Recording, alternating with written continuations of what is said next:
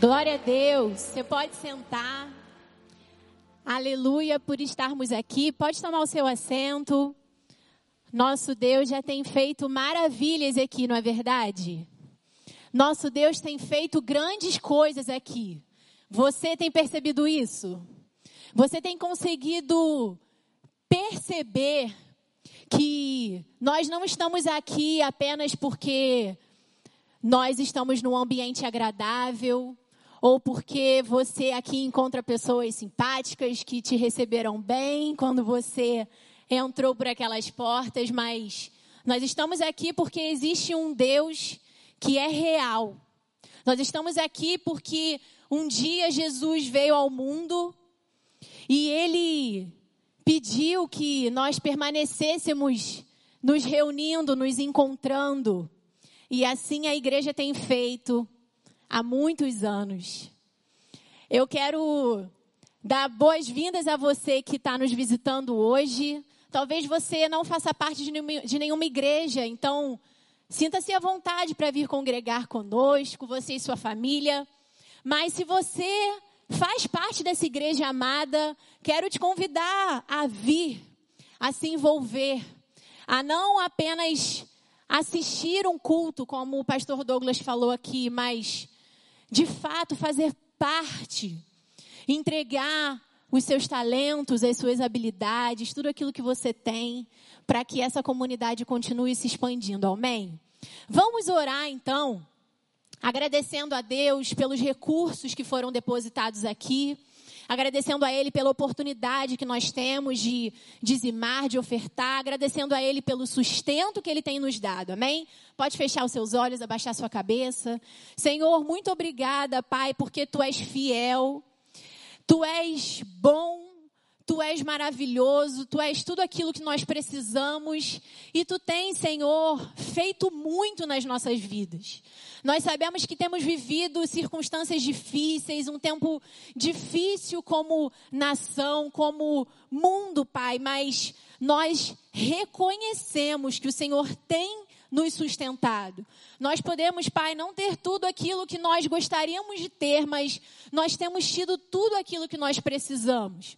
E Pai, nós entregamos agora as nossas ofertas, os nossos dízimos, como gratidão e como obediência a Ti, Pai, porque sabemos que nós fazemos parte de uma igreja em que cada centavo é investido para que pessoas tenham vida, Pai. Obrigada pelo nosso Centro de Ação Social, Casa Cap. Obrigada pelo Centro de Cuidado Humano. Obrigada pelos missionários espalhados no mundo inteiro. E obrigada por cada irmão aqui nessa igreja que tem investido nessa obra obra que tem transformado vidas em todo o mundo. Mas, Pai, eu oro também por aqueles que não puderam ofertar e dizimar hoje, Senhor. Tu conheces o coração, tu conheces a realidade de cada um. Eu peço, Pai, que aqueles que estão desempregados, que eles possam encontrar essa semana, ainda amanhã, Deus, uma porta aberta, Senhor. Aqueles que têm há tantos meses, Senhor, tentado, lutado, Senhor, pelo sustento da casa, que tu possas honrar, Senhor, a fé desses irmãos irmãos aqui, Pai. E aqueles que já estão desanimados, Pai. Aqueles que já estão desacreditados. Renova a alegria, renova a esperança, Pai. Nós te pedimos confiantes, porque sabemos que o Senhor ouve as nossas orações. E é no nome de Jesus que nós oramos nessa manhã. Amém. Amém. Glória a Deus. Bom, nós vamos meditar um pouco agora a respeito do que Deus tem para nos falar nessa manhã. E eu queria que você ficasse muito atento, porque nosso pastor fala, não é? Que todas as vezes que Deus fala com a gente, ele espera uma resposta. Então eu queria que você estivesse com o seu coração pronto hoje para responder ao chamado que Deus tem para mim e para a sua vida. Talvez você esteja passando por um momento, e isso é normal, todos nós passamos, em que você esteja vivendo uma verdadeira montanha russa espiritual. Não vou pedir para levantar a mão, porque talvez você fique um pouco constrangido, mas é verdade que nós passamos por momentos, parece que nós estamos numa verdadeira montanha russa espiritual. Tem manhãs que nós acordamos e a gente já escorrega da cama com o joelho no chão. A gente já acorda agradecendo a Deus, já acorda reconhecendo a presença dele na nossa vida, mas tem manhãs não sei você, mas eu. Tem manhãs que eu acordo desanimada. Tem manhãs que eu acordo abatida. Que parece que a minha fé está abalada. Tem manhãs que eu acordo cheia de fome pela palavra de Deus. E eu medito nessa palavra, e eu converso com Deus, e eu falo com Ele sobre aquilo que eu tenho vivido no meu dia a dia, mas tem outros dias que eu não oro, que por vezes eu nem me lembro do Senhor. Estou aqui confessando meu pecado. Eu não sei se tem outras pessoas aqui que também se sentem assim às vezes. Sentem que em alguns momentos são capazes de vencer todas as barreiras e dificuldades e a gente liga uma música lá no nosso no Spotify, no YouTube, na rádio, e a gente se apodera daquela palavra de vitória, mas tem outras vezes que a gente não consegue nem cantar. O nosso coração está pesado. Por que será que nós vivemos dessa forma? Por que nós vivemos momentos em que a nossa fé ela parece inabalável? Mas ao mesmo tempo nós vivemos momentos de inconstância, de incertezas, de dúvidas. Talvez você já tenha duvidado até se esse Deus a quem você ora, a quem você busca, a quem você procura, é real de fato. Porque talvez as circunstâncias estejam tão difíceis que você já tenha até perdido a tua fé. Talvez você já esteja num momento em que você já está dando a última chance para Deus, sabe? Talvez você já tenha falado, Deus, agora é tudo ou nada. Eu quero hoje conversar com você sobre fé e constância. Esse é o tema da nossa reflexão de hoje. Fé e constância baseado num texto lá no profeta Jeremias, no capítulo 17. Você pode conectar aí a sua Bíblia no seu smartphone, ou você pode abrir a sua Bíblia de papel, se você preferir, Jeremias, capítulo 17. Nós vamos pensar um pouco hoje, então, sobre fé e constância. Enquanto você abre, eu quero te dar uma definição muito simples sobre o que é fé, para você nunca mais esquecer. Essa definição, se você quiser anotar, você vai encontrá-la lá em Hebreus capítulo 11, no versículo 1. Nesse texto, a Bíblia fala que fé é certeza. Fé é convicção. Então, para você nunca mais esquecer o que é fé, fé é convicção. É convicção que gera algo na nossa vida. É convicção que gera um resultado. É convicção que gera constância. Talvez você pense que o fato de você ser inconstante no seu relacionamento com Deus seja o motivo da sua falta de fé. Talvez você pense assim: ah, mas se eu orasse mais, se eu lesse mais a Bíblia, se eu fosse mais fervoroso, eu talvez teria mais fé. Mas deixa eu te dizer, na verdade, o movimento é o contrário. Quanto mais fé você tem, mais entregue você é. Fé é convicção. Quando eu tenho fé, eu tenho certeza, eu tenho convicção a respeito de quem Deus é e do que Ele é capaz de fazer. E se você ler lá, nessa referência que eu te dei, Hebreus capítulo 11, você vai ver homens e mulheres que foram constantes. Esse texto começa dizendo que eles eram cheios de fé. E depois descreve tudo aquilo que eles viveram com Deus. Ou seja, fé é convicção que gera constância. E eu queria hoje que você e eu pensássemos no seguinte: é possível nós identificarmos na nossa vida características da inconstância. Existem sinais, características na nossa vida que nos mostram que nós estamos sendo inconstantes. E existem formas de nós vencermos a inconstância. E a forma que nós temos de vencer a inconstância é alimentando a nossa fé. Então é sobre isso que nós vamos falar nessa manhã. Você abriu aí então Jeremias capítulo 17, versículo 5. Diz assim: Assim diz o Senhor: Maldito é o homem que confia nos homens, que faz da humanidade mortal a sua força, mas cujo coração se afasta do Senhor. Ele será como arbusto no deserto. Não verá quando vier algum bem. Habitará nos lugares áridos do deserto, numa terra salgada onde não vive ninguém. Mas bendito é o homem cuja confiança está no Senhor, cuja confiança nele está. Ele será como uma árvore plantada junto às águas e que estende as suas raízes para o ribeiro. Ela não temerá quando chegar o calor, porque as suas folhas estão sempre verdes. Ela não ficará ansiosa no ano da seca, nem deixará de dar fruto. Quem disse essas palavras aqui foi o Senhor, através da vida de Jeremias. Jeremias, para você conhecê-lo melhor, ele foi um profeta que viveu há muitos e muitos anos atrás, num contexto muito difícil, num tempo muito difícil. Ele viveu num tempo em que o povo de Deus estava abandonando a fé. O povo de Deus, ele mantinha as suas práticas, os seus rituais religiosos. Então, eles faziam os sacrifícios para perdão de pecados, eles é, valorizavam a lei, eles mantinham o seu relacionamento com a religião, mas o coração estava distante de Deus. E Deus não queria esse tipo de relacionamento, porque Deus, ele não quer que o nosso relacionamento com ele seja baseado em coisas em trocas, em barganhas. O que Ele quer é o nosso coração, é a nossa entrega, é a nossa confiança nele. E Jeremias, então, ele é levantado por Deus para anunciar ao povo a necessidade de arrependimento. Então, Deus disse para Jeremias: vai para esse povo e fala para eles que não é isso que eu espero. Não é esse tipo de relacionamento que eu espero. Mas existiam outros profetas ali que traziam palavras otimistas para o povo, sabe? Traziam palavras apenas de paz.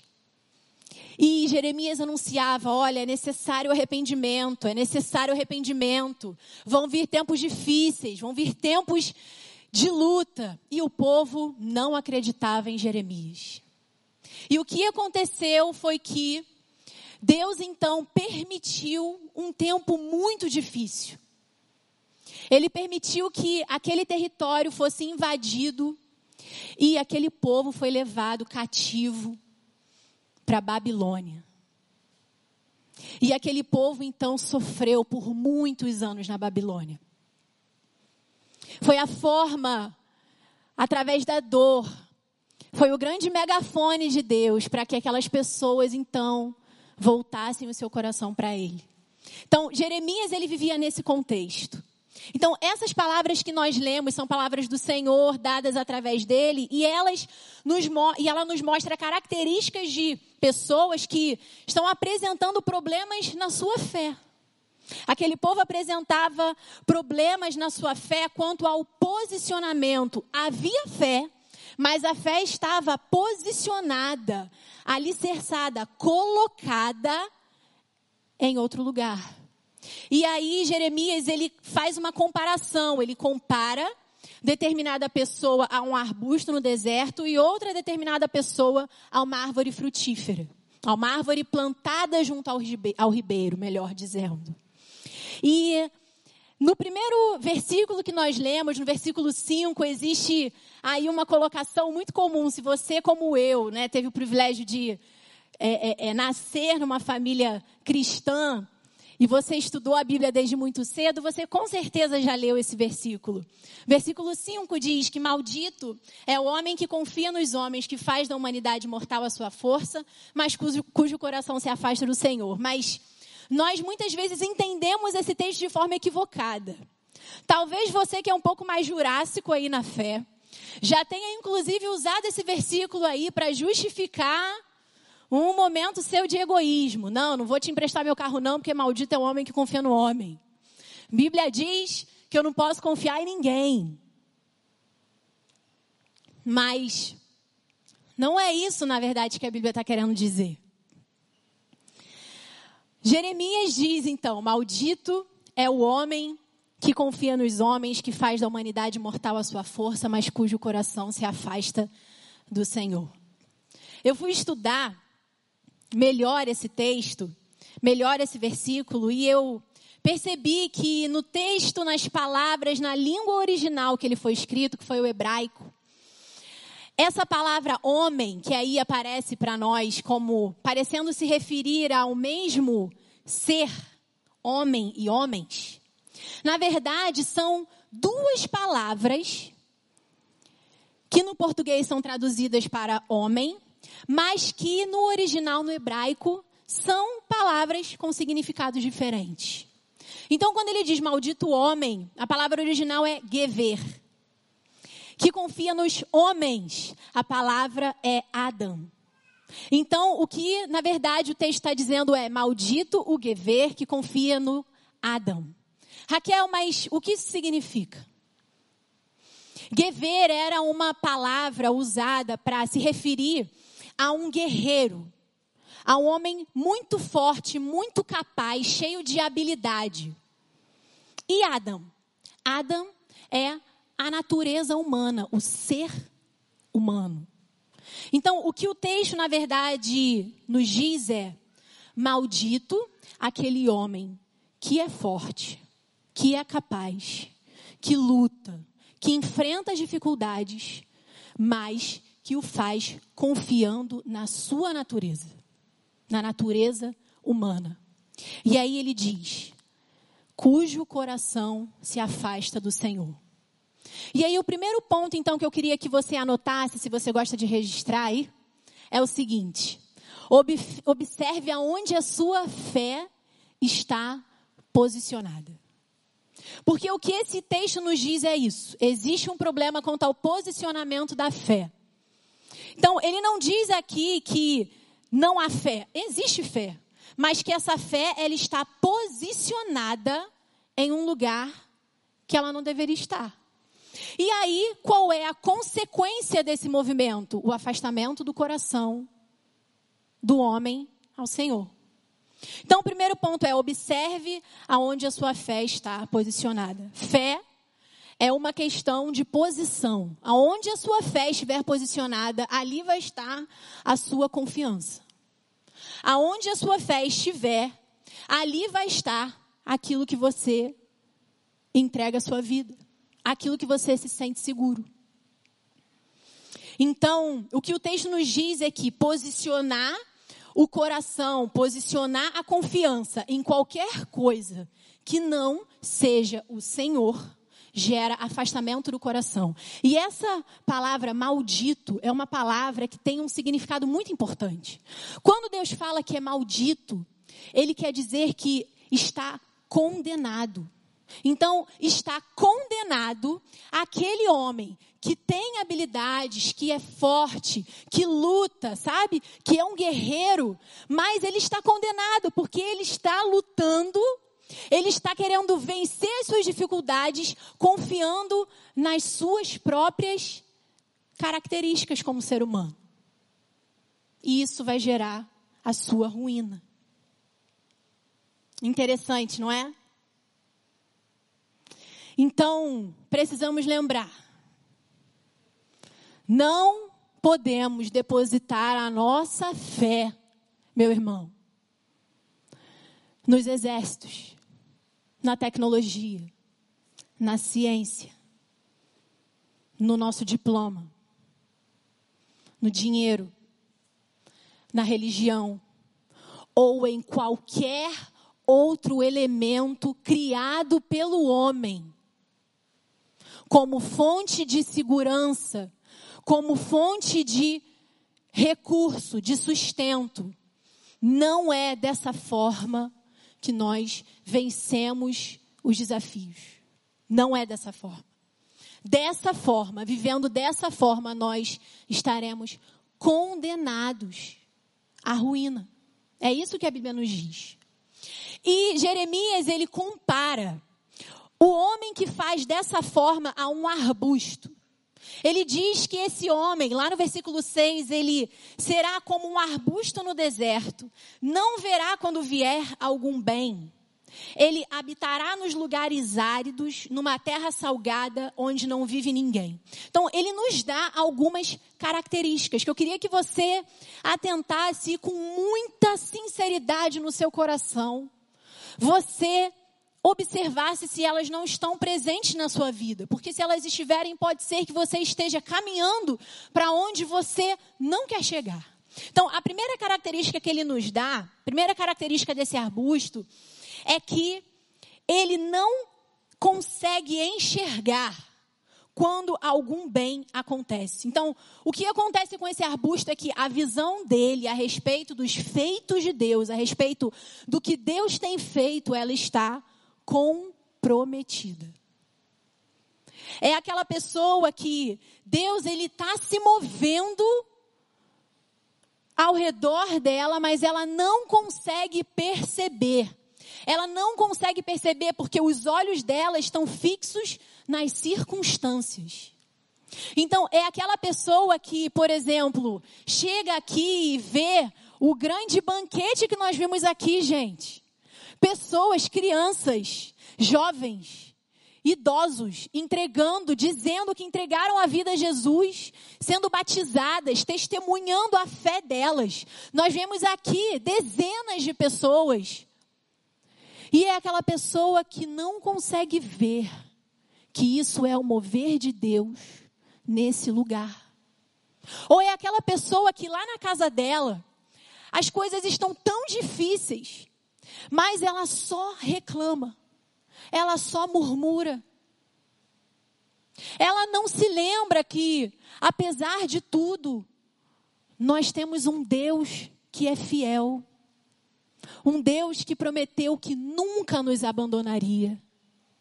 Um Deus que, através da vida daqueles que estão relatados na Bíblia, nunca esqueceu do seu povo. Mas essa pessoa ela está com a visão dela completamente comprometida porque ela desconectou o olhar do Senhor e conectou nas circunstâncias. Então essa pessoa ela vive cheia de medo. Essa pessoa ela é controladora, porque ela pensa que, que, que estão nela os recursos necessários para que tudo dê certo, sabe? Então ela controla tudo, controla todos. Visão comprometida. A segunda característica desse arbusto, Jeremias diz que eles habitam em lugares áridos. É uma planta que precisa sobreviver em lugares áridos, no deserto. Sabe o que acontece no deserto? No deserto tem chuva. Mas a chuva ela é esporádica. A chuva acontece de vez em quando. E conforme a chuva se ausenta, o calor aumenta. Conforme o calor aumenta, essa planta ela não tem recursos para suportar o ambiente, as circunstâncias que se ergueram contra ela. Sabe, na nossa vida, é como quando nós vivemos com Deus, experiências esporádicas. Então, às quintas-feiras, nós estamos aqui, levantamos as nossas mãos, a gente até se emociona, a gente reconhece que Deus é presente, que Deus está aqui. Ou quando lá na sua casa, de vez em quando, começa a tocar aquela música, ou quando você está no metrô, você está ouvindo música e vem aquela palavra de Deus até você, ou quando você está na sua célula, uma vez na semana. Mas são pessoas que elas, elas têm experiências esporádicas com Deus. A chuva vem, mais o calor, as circunstâncias são mais difíceis, afetam mais do que os efeitos da chuva. E isso acontece porque esse arbusto ele vive a quilômetros da água. Você sabe que no deserto existem os oásis. Lugar que nem parece deserto, não é? Existem plantas ali. Mas esse arbusto aqui não. Ele habita em lugares áridos, a quilômetros da fonte da vida, da fonte que ele precisaria todos os dias Não apenas para sobreviver, mas para desenvolver as suas funções, se multiplicar, frutificar, abençoar, resistir, entende? Então o que nós estamos falando aqui é de uma planta que até sobrevive. Ela até sobrevive, mas ela se vê limitada. Ela é limitada. Então, desfruta de experiências esporádicas.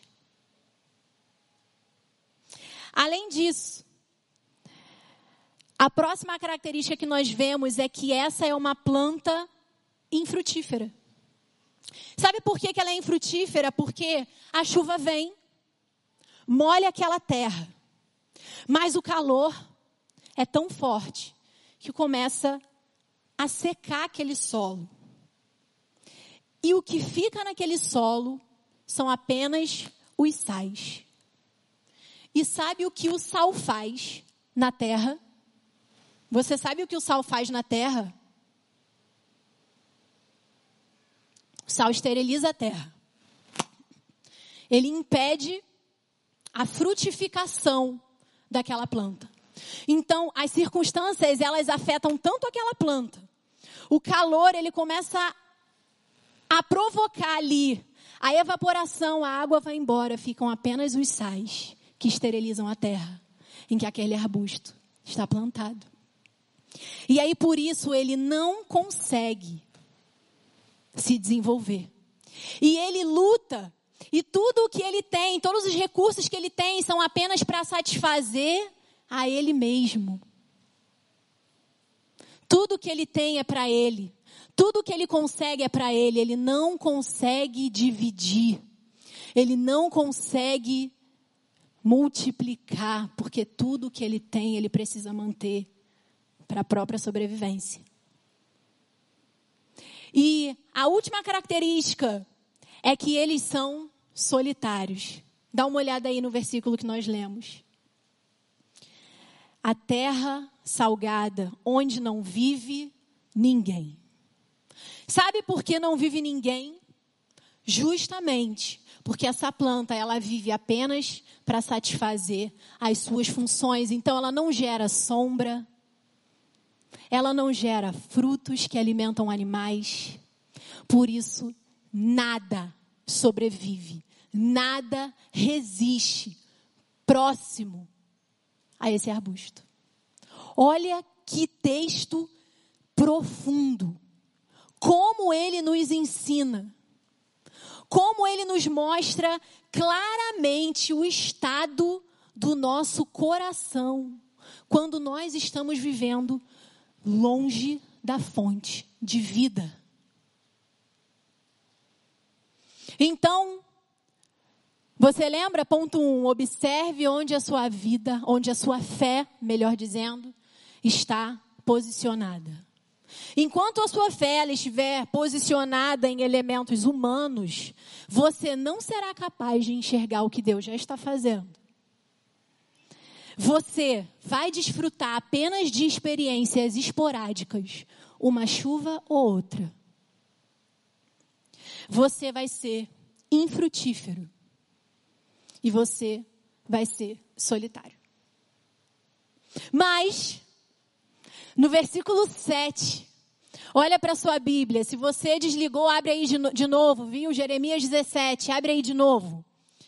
Abra sua Bíblia aí, porque no versículo 7, Deus diz assim: olha que coisa linda, mas bendito é o homem cuja confiança está no Senhor, cuja confiança nele está. E eu queria que você anotasse então o ponto 2: confiança em Deus gera constância. Confiança em Deus gera constância. Confiança em Deus gera constância. Confiar na nossa natureza, nas nossas habilidades, nos faz malditos, condenados à ruína. Mas o que a Bíblia nos diz é que quando nós depositamos a nossa confiança no Senhor, Ele nos faz benditos. Sabe o que é ser bendito? É ser abundantemente abençoado.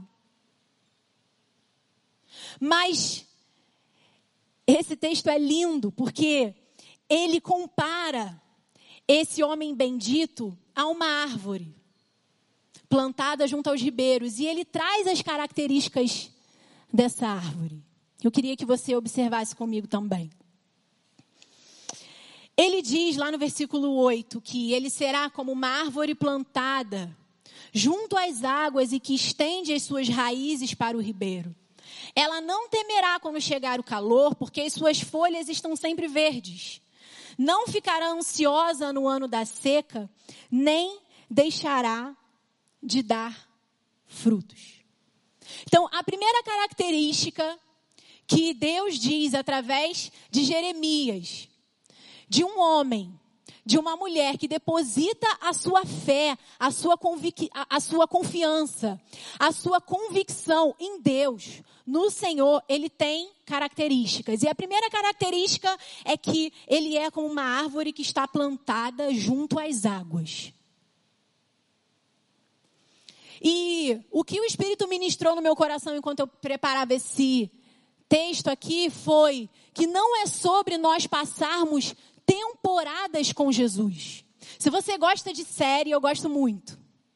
Se você gosta de série e você gosta demais de alguma série, talvez você faça aí uma maratona, não é? Quando lança aquela temporada nova, você vai dormir mais tarde, você acorda mais cedo, você lava a louça assistindo a série, ouvindo. Você se relaciona intensamente com aquela temporada, não é verdade? Porque você não quer perder nenhum episódio. Mas quando termina a temporada, você às vezes até esquece. Não é verdade? Então, não é sobre nós passarmos temporadas com Jesus. Não é sobre isso. É sobre a gente solidificar a nossa vida junto. É sobre a gente manter a nossa vida junto. Essa árvore, ela não estava esporadicamente recebendo água como arbusto. Ela, todos os dias da vida dela, pelo fato de, de estar enraizada junto ao ribeiro, ela todos os dias tinha acesso Olha que coisa linda. Ela estava plantada, enraizada, solidificada junto às águas. Então, a nossa constância, a nossa saúde, a nossa resistência, a nossa firmeza, ela não virá quando nós nos relacionarmos de forma esporádica com Deus. Ela virá quando nós estivermos solidificados, plantados junto às águas. E ele diz também que ela estende as suas raízes. Essas raízes, elas não são raízes acomodadas. Elas são raízes vivas. São raízes que em todo tempo se esticam, se esforçam, se dedicam a alcançar a fonte. Elas procuram constantemente o ribeiro, porque elas sabem que é ali que está tudo o que elas precisam. É dali que vem toda a vida. E o que Deus nos convida é que possamos vencer a inércia da nossa vida. Sabe o que é a inércia? É a tendência que nós temos a permanecer no mesmo lugar, da mesma forma, no mesmo estado. É o comodismo. Então, o que esse texto nos diz é que essas raízes, elas se estendem, elas o tempo inteiro se movem, elas não se contentam com o que elas já viveram, com o que elas já estão desfrutando, mas ela deseja mais, mais, mais. Terceira característica que o texto nos mostra: suas folhas permanecem verdes mesmo quando chega o calor. Gente, olha que coisa linda. Olha que coisa linda. Essa árvore, assim como o arbusto, ela também sofre os efeitos do calor. Sabe o que significa? Que não é porque você confia em Deus, Não é porque você, meu irmão, minha irmã, que hoje se batizou aqui, ou que decidiu vir congregar conosco, encontrou aqui a sua nova família na fé, que você não vai sofrer com o calor. Você vive aqui no Rio de Janeiro. Se você que está na internet não vive no Rio de Janeiro, deixa eu te falar, aqui é bem quente, viu? Aqui é bem quente. Esses dias nós sofremos com calor, não foi verdade? Aqui é bem quente, não importa onde você esteja, é quente.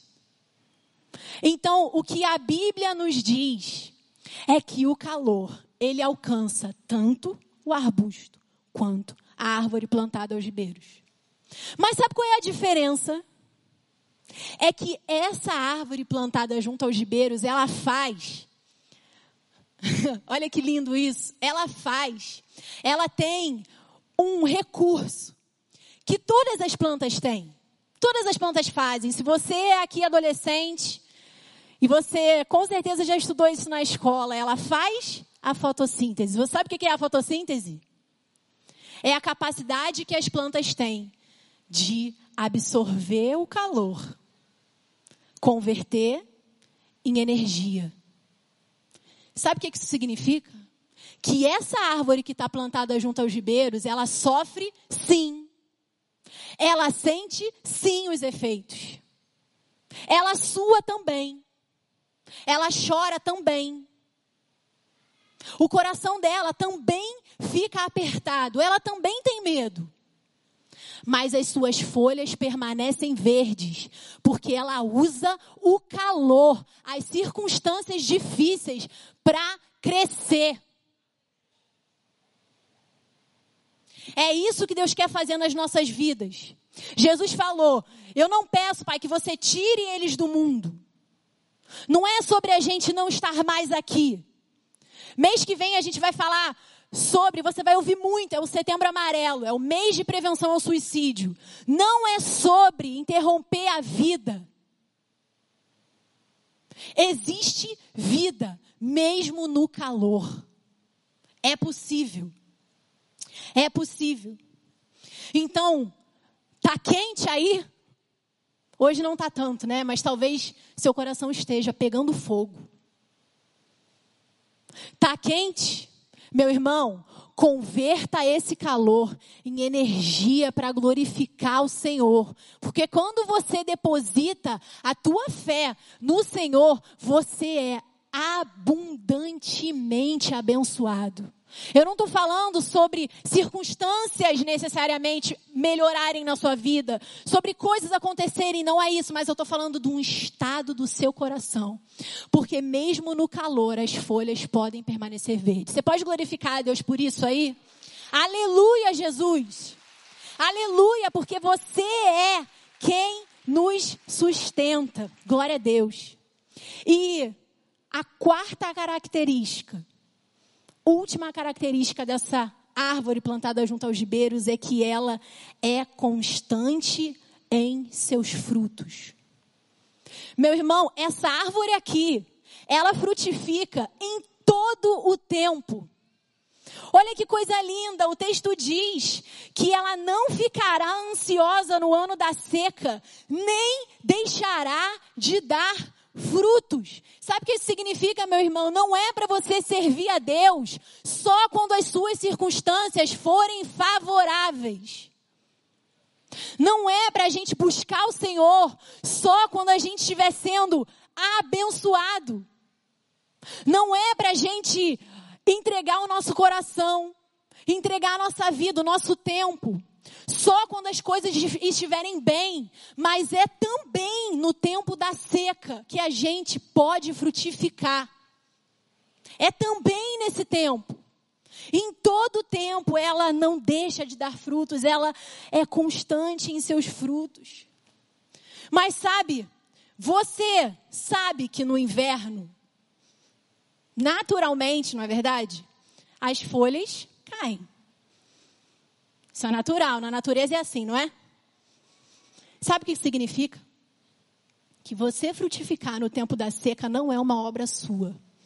É um agir sobrenatural de Deus na sua vida. É sobre isso.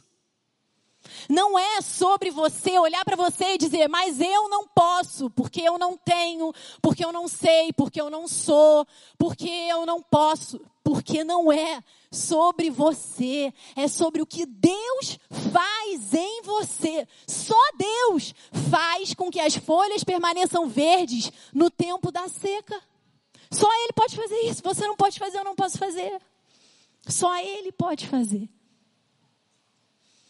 E ela frutifica, sabe o que significa? Que ao em volta dela há vida. Os animais, eles se aproximam. Eles comem desse fruto. Eles encontram ali descanso. Sabe o que significa? Que você pode abençoar muita gente. Você, você, que talvez olhe e diga, mas eu já estou muito velho. Mas eu sou muito pobre. Mas eu não sei falar. Talvez você olhe e fale, mas como é possível eu frutificar? É possível. Talvez você adolescente diga, mas eu sou muito novo.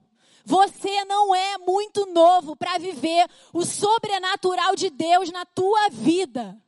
Você não é velho demais. Não importam as circunstâncias ou seu passado, Deus pode. Ele pode. Você pode ser canal para muitas pessoas, assim como nós vimos aqui. Você pode ser canal. As pessoas podem ir até você e, ao se relacionarem com você, serem abençoadas pela tua vida. Meu irmão, eu não sei se você liga a tua televisão, se você rola a sua timeline no Facebook, no Instagram. As pessoas estão morrendo em vida. São verdadeiros zumbis parecem estar vivas, mas estão mortas. Você pode trazer, você pode ser canal de vida para essas pessoas, para esse mundo em trevas, esse mundo perdido. Deus pode fazer isso na sua vida. Raquel, mas eu já me frustrei muito. Vocês, irmãos que estão vindo de outras igrejas, deixa eu te dizer uma coisa. Eu não sei por que você veio, eu sei que foi obra de Deus. Mas, se você foi ferido, machucado, frustrado, não significa que você vai ser de novo. E deixa eu te falar mais. Se você for de novo, não significa que você vai ser de novo. Mas se você for de novo, deixa eu te falar. Se você for ferido por alguém, deixa eu te falar, não deixe de frutificar. Não deixe de frutificar. Porque existem pessoas ao seu redor que se alimentam do fruto do teu relacionamento com Deus. Minha irmã, você que está orando pelo teu marido, não deixa de frutificar. Porque o seu marido não sabe, mas todos os dias ele come do fruto da tua oração. Pai, você que está aqui, não deixa de frutificar na vida do teu filho. Sexta-feira nós estávamos aqui, tinham adolescentes aqui, 80 adolescentes aqui na sexta-feira. E eu vi um casal de pais dentro de um carro no estacionamento. Eu não sei há quanto tempo eles estavam ali, mas já devia ser umas 10 horas da noite. O evento começou às 7. Se eles chegaram na hora, na hora eles estavam ali umas 3 horas. 3 horas numa sexta-feira. Eu conheço a família, eu sei que eles não moram aqui. Eles estavam sentados naquele carro, com o vidro deles aberto, para que o filho deles pudesse estar aqui sendo ministrado. Não deixa de frutificar. Porque o teu filho, ele está se alimentando daquilo que você está vivendo com Deus. Você não pode parar de frutificar. Você não pode desistir. Você não pode desistir. Porque pessoas estão vindo desfrutar da sombra das tuas folhas verdes. Elas estão vindo encontrar descanso. Porque elas ainda não entenderam que elas podem ser essa árvore. Elas ainda não entenderam, elas são arbustos ainda. Você não pode deixar de frutificar. Você pode abaixar sua cabeça, fechar os seus olhos? Eu quero fazer duas perguntas para você, muito objetivamente. Você quer abandonar essa vida de arbusto? Se tornar uma árvore plantada junto à fonte? Olha, para isso acontecer, não adianta você que é arbusto querer simplesmente se mover. Eu sou um arbusto, eu tenho todas essas características, mas agora eu quero estar perto da fonte. Não, não, não, não é sobre isso. Você precisa deixar de ser arbusto para se tornar uma árvore. Sabe o que significa? Você tem que ter uma natureza nova. Você não pode querer ser arbusto com característica de arbusto. Não pode querer ser árvore com característica de arbusto. Não. É sobre você receber uma natureza nova. Aquelas pessoas que entraram aqui no batistério hoje, sabe o que elas estavam dizendo? Que elas receberam uma natureza nova. Elas morreram para uma vida e renasceram para uma nova vida. Não sou eu quem vivo, mas Cristo vive em mim. Continua com os teus olhos fechados, a sua cabeça baixa. Se você quer deixar de ser arbusto para se tornar uma árvore frutífera, fique em pé no seu lugar agora, no nome de Jesus. Ninguém vai estar tá vendo você. Pode ficar. Deus abençoe. Algumas pessoas já estão ficando em pé. Glória a Deus por isso. Fique em pé aí no seu lugar.